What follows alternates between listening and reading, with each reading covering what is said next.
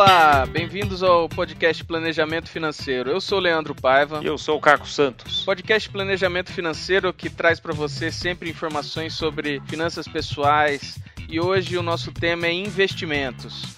E para falar sobre investimentos, quem que tá aqui com a gente, Caco? Hoje a gente trouxe aqui, Leandro, uma das maiores autoridades no assunto aqui, quando não só em termos de investimento, mas educação e investimentos. Um cara que sabe tudo sobre o assunto, André Massaro. Muito bem-vindo, André. É isso aí, obrigado, Caco, obrigado pelo convite. Vamos em frente aí, obrigado pela apresentação, Leandro também, obrigado. E vamos lá, vamos, vamos conversar aí, né? Só para deixar você ouvinte sabendo quem é o André, né? Por que, que ele é o cara que, que vem falar desse, dessa, desse tópico aqui? É, além de ser graduado em administração e pós-graduado em economia, escreveu vários livros sobre finanças e investimentos, é palestrante, é professor, consultor, dá aula lá na B3 Educação, é, dá aula na Academia GFI, tem um, tem um programa bem bacana de investimentos também na, na Academia GFI, coordena é, grupos de excelência e, e, grupos de estudos em diversos lugares, já atendeu diversas empresas e organizações aí com palestras, então é realmente o cara para a gente falar disso aqui.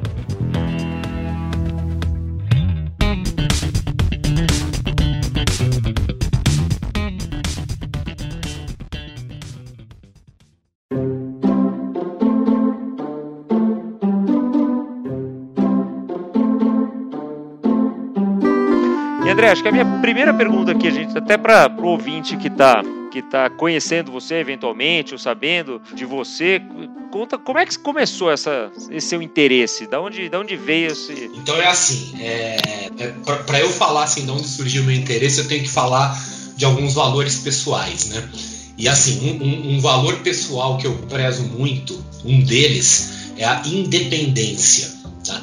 Então, assim, desde cedo desde que eu me dou por gente, eu botei na cabeça que eu queria ser independente e que a independência é algo que as pessoas devem buscar, a autonomia, quer dizer, não depender de terceiros, não ficar numa situação de vulnerabilidade precisando de ajuda dos outros. E aí um outro valor que é paralelo a esse, né, que está muito próximo a esse, é a liberdade. Né? Quer dizer, liberdade e independência são duas coisas que andam juntas.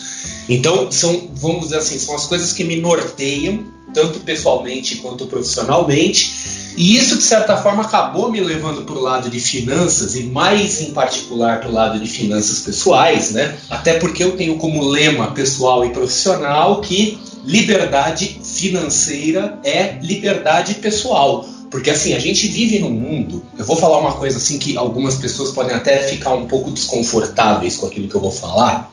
Cada vez mais os problemas do mundo, os problemas da vida viram problemas que se resolvem com dinheiro. Né?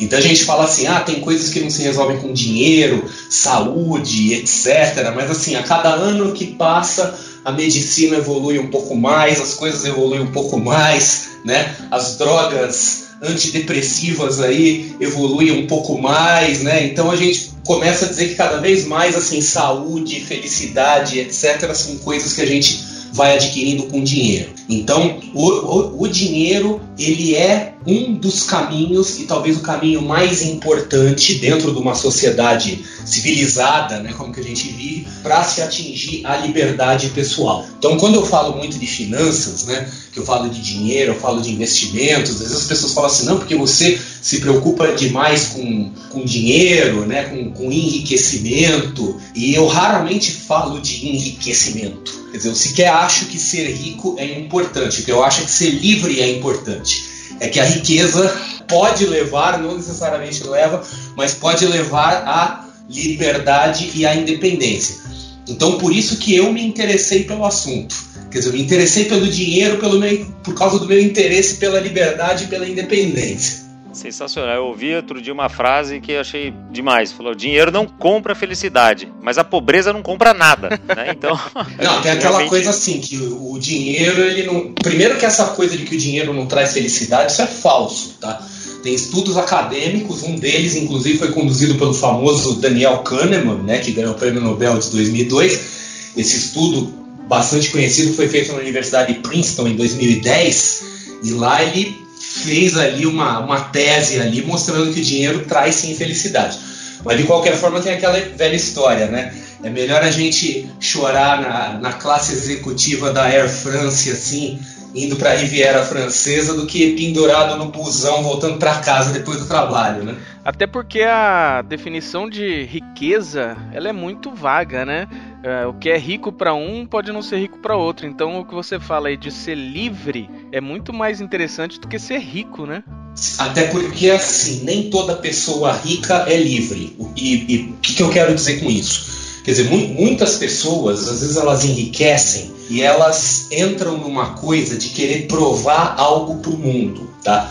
Então entra naquela coisa do, do, do, consumo desenfreado, né? quer dizer, do consumo conspícuo, como se diz em economia, né? que a pessoa começa a comprar bens que não têm utilidade, mas eles servem para fazer uma sinalização, né? fazer assim, uma declaração de sucesso, olha como eu sou bem sucedido, né?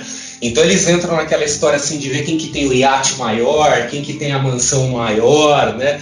Quer dizer, às vezes a gente vê muitas pessoas ricas que estão competindo umas com as outras. E quando uma pessoa entra nessa de competir umas com as outras, quer dizer, ela tem que ficar provando para os outros que ela é melhor, não sei o quê, ela não é rica.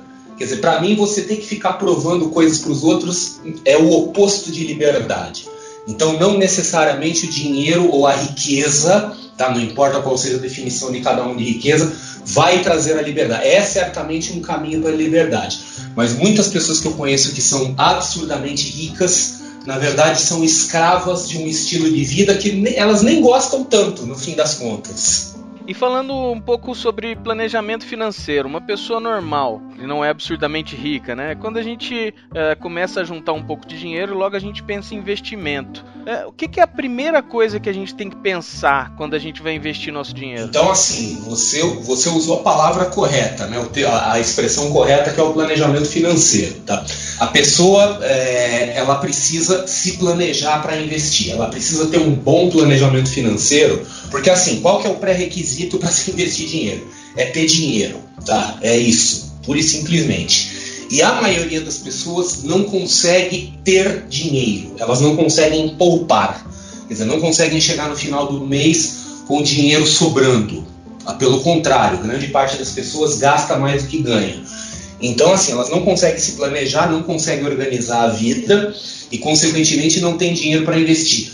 Ou elas investem né, é, é, cometendo aquilo, aquele viés cognitivo que a gente chama de contabilidade mental, né, que é quando a pessoa está devendo dinheiro e está investindo ao mesmo tempo. Né, só que ela está devendo a, a, uma taxa de juros gigantesca e está investindo, recebendo um, um, retorno pífio.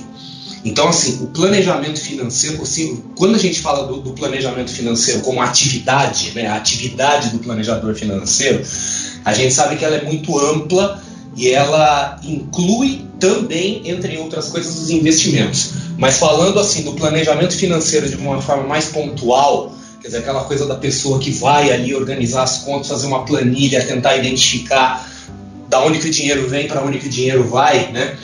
Isso é fundamental, talvez a primeira coisa para que a pessoa possa investir, porque sem ter um planejamento financeiro, a pessoa não consegue ter poupança, a não ser que ela esteja ganhando tanta grana que seja impossível ela gastar todo o dinheiro. Tá? Então esse é o primeiro ponto para investir. E o segundo ponto para investir, que eu vejo como importante, são três pontos assim que eu diria que eu, que eu considero cruciais. Um é ter as finanças organizadas, né, o planejamento financeiro. O outro é ter objetivos, porque investir não é uma coisa natural para o ser humano. Nós seres humanos nós somos feitos assim para o curto prazo, quer dizer, se em circunstâncias normais se a gente tem dinheiro na mão, a gente vai queimar o dinheiro com hoje, né, com prazer é, imediato, com gratificação imediata. Então a pessoa tem que ter um objetivo para que ela tenha motivação para segurar esse dinheiro para o longo prazo. E a terceira coisa, que é uma lição de casa frequentemente negligenciada no mundo das finanças é a correta definição do perfil de investidor. Porque praticamente todo mundo que já teve algum contato com finanças sabe o que é um perfil conservador, agressivo, moderado, mas poucas pessoas sabem qual é o perfil dela dentro dessa escala. Né? Elas têm uma tendência de se enxergar de um jeito diferente do que elas são na realidade. Então eu acho que essas três coisas seriam assim as três lições básicas, os três primeiros passos da pessoa que quer investir dinheiro. E daí você tem fatores aqui interessantes, porque tem a pessoa que você falou, né, que não sobra o dinheiro no fim do mês ou não, e tem aquela máxima, né, de, de Warren Buffett, de tantos outros aí que falam de você primeiro poupar e depois gastar. Muitos livros de finanças pessoais, principalmente os livros americanos, né, eles falam aquela coisa assim do pague-se primeiro, né? Às vezes as pessoas têm até dificuldade em entender como assim pague-se primeiro, né? E o que eles querem dizer é o seguinte, é que a maioria das pessoas, elas têm um processo de gastar o dinheiro que é assim, a pessoa recebe a grana, ela gasta paga ali as despesas delas, paga as contas delas, faz ali o que ela quer fazer, não sei o que, e vê o que sobra. Se sobrar, ela vai e investe alguma coisa. E, e se pagar primeiro, na verdade, é você inverter esse processo. Então, assim, o primeiro dinheiro que vai sair do dinheiro que entra para você é o dinheiro seu. É o dinheiro do seu futuro, é o dinheiro do seu patrimônio. Encara aquele dinheiro assim como se fosse o seu império, vai, quer dizer, você está construindo o seu império. Então, a maioria dos livros aí de finanças, os autores, geralmente eles falam assim, olha, guarda aí 10% da sua renda, alguma coisa nessa magnitude, mas assim, esse é o primeiro dinheiro que tem que sair. E aí, o que sobrar disso aí você usa. Então, esse que é o sentido do tal do pague-se primeiro. Então, às vezes eu gosto, eu gosto até de dizer assim que esse dinheiro é um, como se fosse assim, um dízimo para si próprio, porque geralmente está falando aí em 10% da renda, né? Quer dizer, um dinheiro que você já guarda para você mesmo, é o dinheiro do seu futuro. Então esse dinheiro tem prioridade sobre tudo. E aí você se vira com o resto. Para a gente pensar no perfil do investidor, que foi o seu terceiro ponto lá, a maioria das pessoas, enfim, eu quando eu penso perfil do investidor, eu penso naquelas meia dúzia de perguntinhas que, que o banco a corretora me faz, que me dá lá um perfil. Tem alguma forma melhor de, do, do nosso ouvinte acessar o seu próprio perfil do investidor ou é, qual, qual que seria a tua dica aí para para a pessoa que você falou, né, com tão, tanta propriedade, para você saber o seu próprio perfil de investidor, nosso ouvinte, saindo aqui do podcast, como é que ele faz para acessar o seu próprio perfil de investidor de uma forma bem clara e assertiva? É, então assim, é, esse teste de perfil que, que o pessoal faz nas corretoras, nas instituições financeiras, esse teste é um teste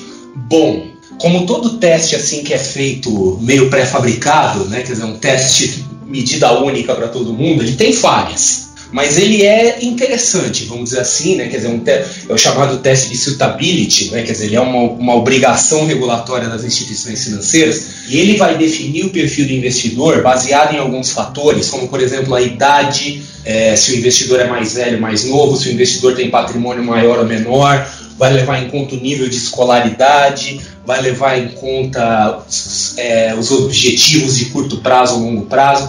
Quer dizer, ele vai levar em conta uma série de fatores pessoais do investidor e basicamente o que ele vai dizer é o seguinte, que quanto mais o investidor for experiente, quanto maior for o nível escolar, quanto maior for o patrimônio, quanto mais tempo o investidor tiver pela frente, é, assim, de, sem precisar do dinheiro, coisas assim, mais ele acaba tendendo para o lado agressivo. Enquanto assim, a pessoa que tem pouco dinheiro, que tem compromissos financeiros de curto prazo, não tem tanto conhecimento, o teste vai acabar entregando um resultado mais pendendo para o lado conservador. Mas assim, eu gosto de propor para as pessoas um exercício mental. Porque o que define o perfil de investidor, antes de qualquer coisa, é a tolerância à perda. Aliás, tem duas coisas que definem o perfil de investidor. Um é a tolerância à perda, quer dizer, tem pessoas que reagem de forma diferente à tolerância à, à perda, né, desculpa.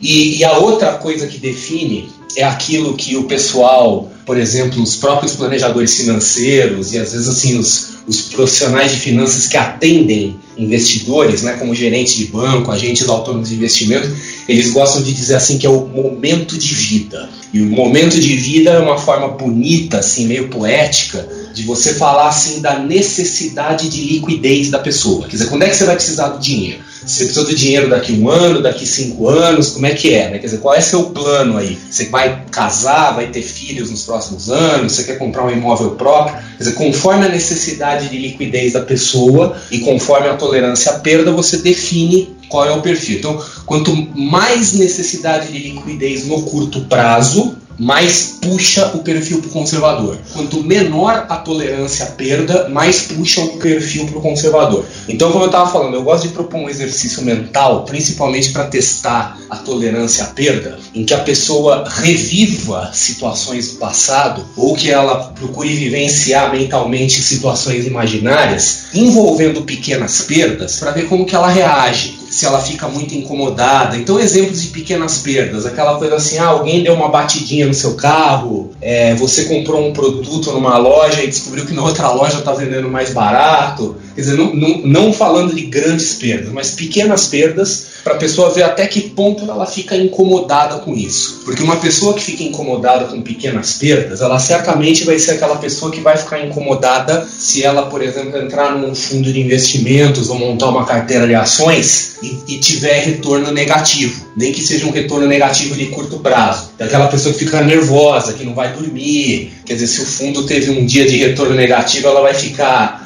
procurando na internet notícias que deem algum alento para ela, o que não é saudável, né? o que faz a pessoa ficar estressada, angustiada. Então, essa pessoa que tem uma tolerância à perda mais baixa, ela precisa, até para o benefício da própria saúde, dos relacionamentos, ir para um perfil mais conservador. Tá? Então, eu gosto muito de propor esse tipo de exercício para que a pessoa sinta na pele como é que ela reage a perdas. Você falou aí de o pessoal procurar notícias no jornal e tal. Eu, como investidor, normal, que não tem milhões, mas tem o meu dinheiro ali para investir. Qual que é a relevância ou a importância de eu entender para onde está indo o mercado, o que está acontecendo na economia? Tem uma relevância muito grande para definir o que, que eu devo investir, o que eu não devo investir? Olha, isso, investimentos e finanças em geral não é uma ciência exata, né? E cada investidor, cada educador, cada analista tem uma visão, uma forma de fazer as coisas. Eu, eu sigo uma visão, eu sigo uma linha que é uma linha, vamos dizer assim, mais quantitativa, em que eu procuro trabalhar assim com alguns indicadores numéricos, algumas coisas,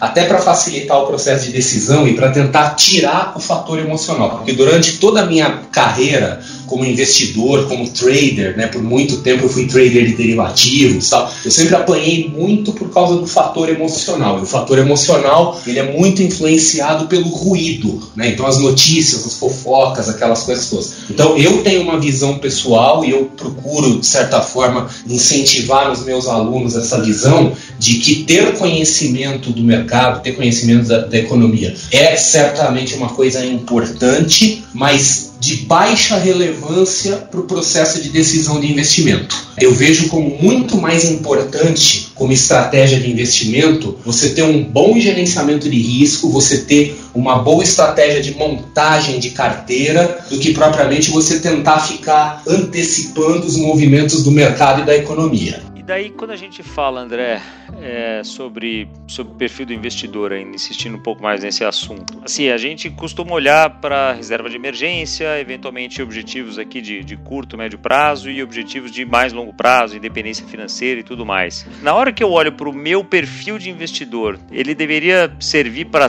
todas essas caixinhas, todos esses, esses objetivos diferentes do, do, dos meus dinheiros, vamos dizer assim? Ou deveria pensar em, de formas diferentes para cada um deles? Na verdade, isso também é um tema controverso entre os profissionais de finanças, né?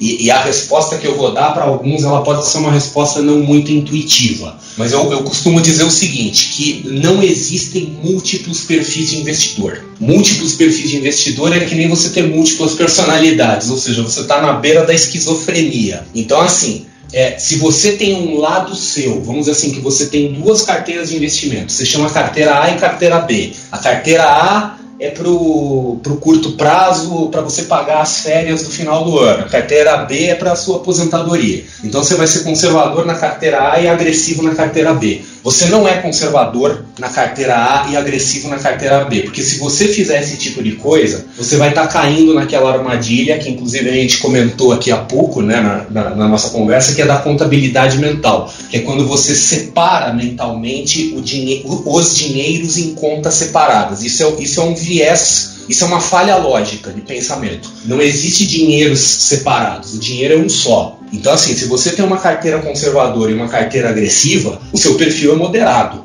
Quer dizer, o seu perfil ele é a média, vamos dizer assim, do, do total das carteiras que você tem. Quer dizer, você pode até ter uma carteira agressiva, uma carteira conservadora, mas o seu perfil é um só. Falando na questão dos perfis, a gente tem múltiplos tipos de investimento, né? Renda fixa, multimercado, fundos imobiliários, renda variável, ações. Uh, o perfil ele influencia em todos esses tipos de, de investimento? Influencia demais. Inclusive, assim, tem um velho ditado do mundo dos investimentos que diz assim que não existe investimento ruim, que existe investimento mal alocado. Tudo bem, aqui entre nós vamos dizer assim, tem investimentos que a gente sabe que são ruins mesmo, né? Tipo, sei lá, título de capitalização, coisa que tecnicamente a gente nem chamaria de investimento. Mas de uma forma geral, né, quer dizer, qualquer investimento, ele é bom se ele for bem alocado dentro de uma carteira, né, e essa carteira seja coerente com o perfil do investidor.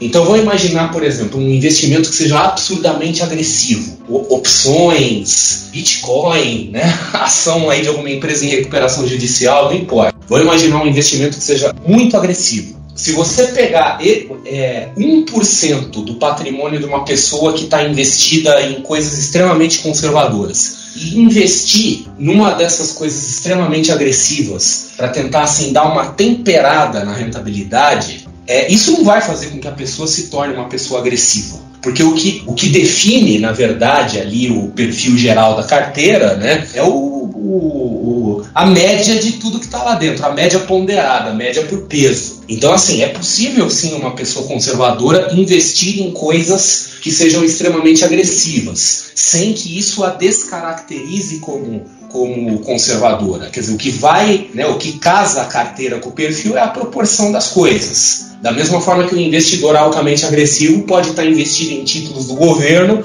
o que não descaracterizaria ele como um investidor agressivo. Falando um pouco sobre o momento atual. Hoje saiu uma notícia na, na mídia que o Itaú Asset Management cortou as previsões da Selic né, para 4% até o final de 2019 e 3,75% no ano que vem. Ou seja, tendência da renda fixa é cair cada vez mais. Qual que é, qual, qual que é a dica que você pode dar para um investidor normal? Para onde que ele tem que ir quando a Selic cai tanto assim? Então vamos lá, já vou falar sobre isso, mas antes eu só queria complementar uma coisa aí da sua pergunta passada, né, que é a questão do perfil do instrumento, só para reforçar assim, não é o instrumento financeiro que define o perfil, é a carteira. Então, novamente, assim, falar ah, tal investimento é só para quem é agressivo. Não, não é. É a carteira, são as proporções das carteiras que vão definir ali qual é o balanço geral das coisas. Mas falando da Selic, agora, quer dizer, no nível que a Selic está, no momento em que a gente está fazendo essa gravação, a taxa brasileira ela ainda é alta para os padrões mundiais, mas ela já começa a entrar num nível que a gente pode dizer assim, que é uma taxa de juros civilizada para um país em desenvolvimento. Porque países em desenvolvimento, assim, que não sejam muito bagunçados, temos alguns na América Latina, alguns na Ásia, alguns aí no leste europeu, quer dizer, que não seja país caótico, hoje tem taxa de juros aí nesse intervalo de 3 a 5% ao ano. Então, se nada muito catastrófico acontecer no Brasil aí no futuro próximo, o caminho de menor resistência da nossa taxa de juros é ficar em níveis mais ou menos aonde elas estão ou até cair um pouco mais. Quer dizer, tem, tem que acontecer um choque na economia para a taxa de juros voltar a subir. E isso, óbvio, dá uma bela bagunçada aí no status quo, né? Quer dizer, tem muitos investidores aí que ao longo de anos e anos e anos, décadas, né, vivendo sob taxa de juros altas, é, se acostumaram com essa situação de taxa de juros altos, criar, fizeram seus planos para o futuro, considerando que iriam viver de renda, viver de juros, né, quer dizer, ganhando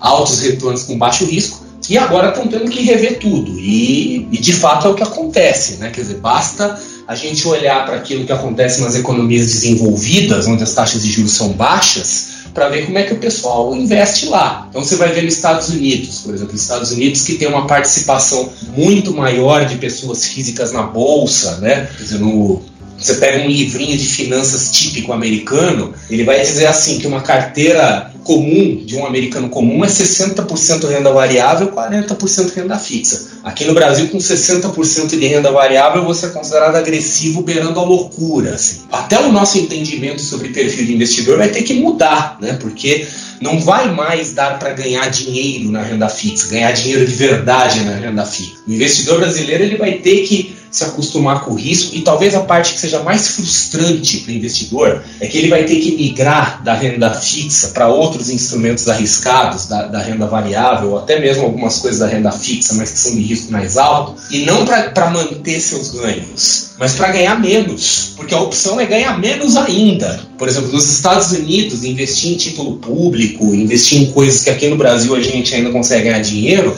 lá não se ganha dinheiro, se ganha abaixo da inflação. Então, a renda fixa acaba sendo uma forma assim de você perder dinheiro mais lentamente para a inflação. Então, isso realmente vai ser uma mudança de paradigma muito grande, né? Quer dizer, muitos investidores brasileiros ainda estão em estado de negação, naquela coisa assim de dizer, ah, a taxa de juros vai voltar a subir, isso é só uma fase e tal. E eu insisto, se não houver nenhum choque na economia, a tendência da taxa de juros não é subir, porque o que se pratica no mundo, nos outros países, inclusive países em desenvolvimento, é isso. Quer dizer, agora, o Brasil estava descolado do mundo, agora a gente começa a ficar alinhado com o que acontece no resto do mundo. Então, não adianta a gente ficar alimentando falsas expectativas, não. Nós vamos ter que rever nossas expectativas e adotar uma postura mais realista aí com, sobre os retornos esperados nos investimentos. É, não é raro ainda a gente ouvir de, de gente que chega para fazer o planejamento financeiro, você pergunta o objetivo, fala, ah, eu quero voltar a ganhar aqui 1% ao mês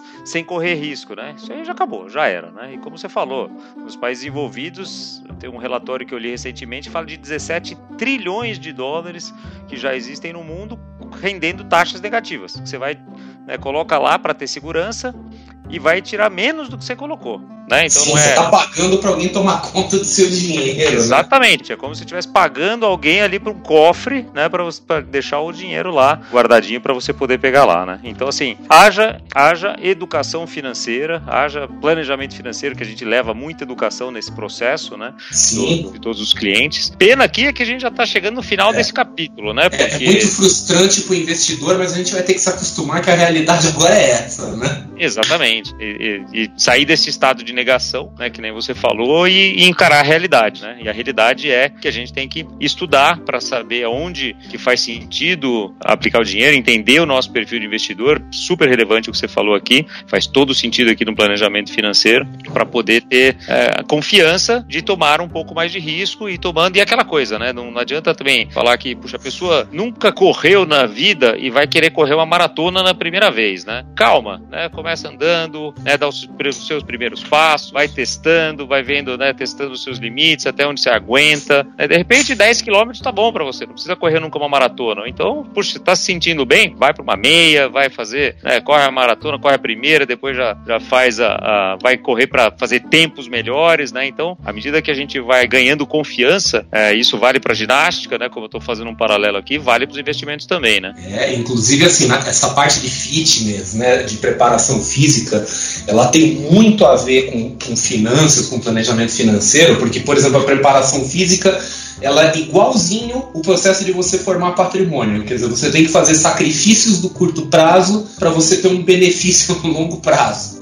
Você vai deixar de comer aquele bolo de chocolate, de tomar aquela cerveja, assim, para você estar tá em forma para correr na maratona de Nova York no ano que vem, né? É, é o que eu costumo dizer também, né? É, preparo físico é que nem dinheiro, né? Difícil de ganhar e fácil de perder, né? Exatamente.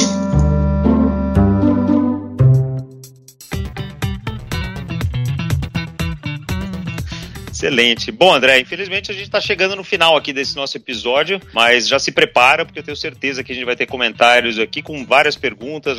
Tenho certeza que a gente vai pedir, que vão pedir pra gente fazer mais um episódio aqui. Não, eu tô às ordens. Um... Eu, a, a hora, para mim é um prazer aqui conversar com vocês, né, conversar aí com o pessoal aí, né, com os ouvintes do podcast. Né, agradeço a oportunidade, agradeço o convite e aqui no, no, no que precisar vocês sabem onde me encontrar. Então, o ouvinte para te encontrar, que que, aonde ele encontra todo esse seu conteúdo aí? Como é que é o mais fácil? Meu site, que é meu nome, andremassaro.com.br. Meu canal no YouTube, né? Porque agora eu tenho um canal. Antes eu fazia os vídeos só lá no Portal Exame, mas agora eu tenho um canal meu no YouTube que chama Top Money. Top Money, André Massaro. Procurem lá, já tem bastante vídeo, já tem bastante coisa. E todas as redes sociais aí com meu nome. É só me procurar. Hoje eu sou o cara mais facilmente encontrável que tem por aí. E antes da gente acabar, a gente sempre pede para o nosso convidado aqui dar uma dica de livro, de, de, filme, de seriado que tem a ver com o que a gente falou. A gente até agora não tinha entrevistado nenhum autor de livro, né? Então, certo. Parece... Então vamos lá, né?